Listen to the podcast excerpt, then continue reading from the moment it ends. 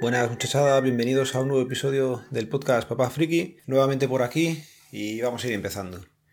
Eh, os voy a comentar el primer problema que me ha surgido con el Chromecast y es que esta última semana hemos querido ver alguna serie de Netflix desde el dormitorio donde tenemos el Chromecast puesto y cuál es nuestra sorpresa que no podemos enviar el contenido de Netflix al Chromecast. La imagen sí se ve, pero no tenemos audio. Estuve mirando y lo reseteé a valores de fábrica el Chromecast desde la aplicación y parecía que funcionaba.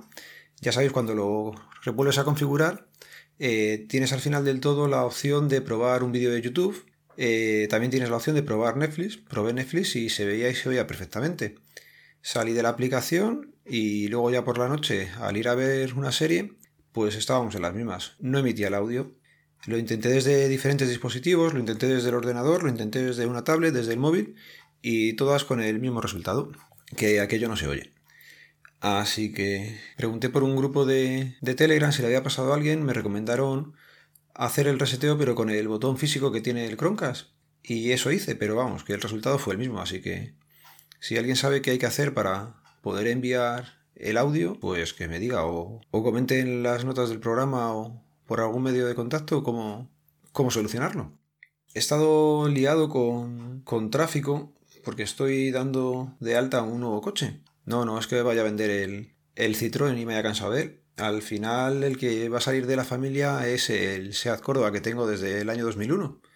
La verdad es que es una pena deshacerse del coche, pero me ha salido una buena oportunidad de cambiarlo por uno más moderno. Así que en esas estoy. Estoy dándome de alta el, el coche nuevo y he tenido que ir primero a, la delegación de Hacienda en, mi pueblo para pagar el impuesto de transmisiones, el modelo 620 de la comunidad y en eso me llevó una mañana. La verdad es que no fue un trámite complicado, pero al tener que ir andando hasta el centro y volver unas cuantas veces a por papeles que me había dejado, acabé un poco cansado de la burocracia.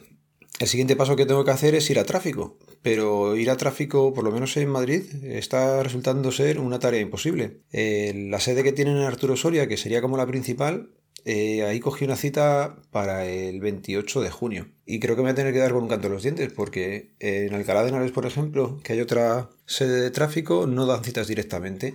Y en la de Móstoles tampoco.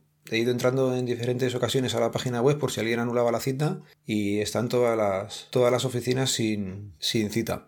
Hoy os voy a, explicar un par de aplicaciones que he usado durante estos años. Creo que no son conocidas ni la gente llega a usar. Eh, por lo menos una de ellas, eh, que sirve para borrar los metadatos de las fotos que se comparten.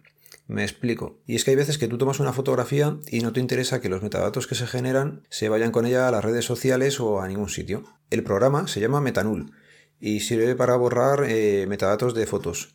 No sé si se puede también con archivos, me parece que no. Luego lo miraré y os lo pondré en las notas del programa, pero es muy útil para el tema de, privacidad. Eh, no sé si sabéis que cuando tú generas una foto, bien sea con el móvil, con una cámara de fotos, eh, van datos generados con ella y asociados a ella. Esto es, por ejemplo, la fecha de creación, en algunos sitios también te pone la ubicación GPS. ¿Qué pasa? Que si tú subes esa foto a alguna nube o la compartes por Telegram o por un correo electrónico, esos datos van adjuntos a la fotografía. Habitualmente lo que hago es pasarlo por este programa, eh, si son para cosas oficiales o cosas eh, personales que puedan entrañar algún tema de privacidad.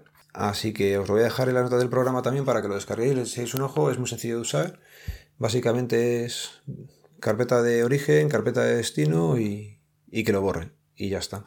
Hacer la prueba, aunque sea solamente para saber qué datos estáis generando en vuestras fotografías. Otra aplicación que he usado un par de veces y me parece útil y tenía por aquí pendiente de comentaros es eh, para ver la tele en un, en un móvil que sea Android o en una tablet. Se llama Moddraw y está bastante curiosa. También os dejaré en las notas del programa el enlace porque ya os digo que alguna vez que me he quedado en el trabajo me ha venido bien para entretenerme un ratillo. Os comento otra aplicación para esos días que hemos tenido aquí atrás de tanta lluvia, en la que estar con tres niños en casa se hacía un poco complicado a veces y me ha salvado algún ratillo. Y es una caja de música que tiene Google Chrome entre sus experimentos y resulta bastante graciosa. Pues se la pones a los niños en, en el ordenador yo la ponía, también se la puesto en la tablet y se entretienen haciendo musiquilla. Así que ya sabéis, una aplicación más para entretenerles un ratillo. De los podcasts que he escuchado estos días, eh, quería hacer una mención especial a La razón de la voz.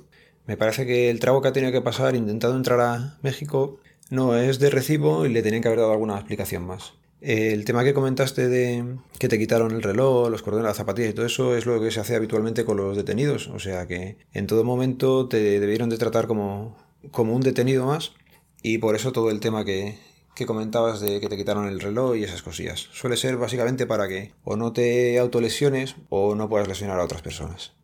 Y de momento lo voy a ir dejando por aquí. Llevaba tiempo sin grabar, me apetecía dejaros constancia de lo que estaba haciendo y que es que básicamente ha sido estar liado con el tema de tráfico. Eh, hasta la semana que viene no grabaré, voy a disfrutar ahora unos días de vacaciones y no me llevo ni portátil ni nada, así que ya sabéis, nos vemos, nos leemos, nos escuchamos. Un saludo.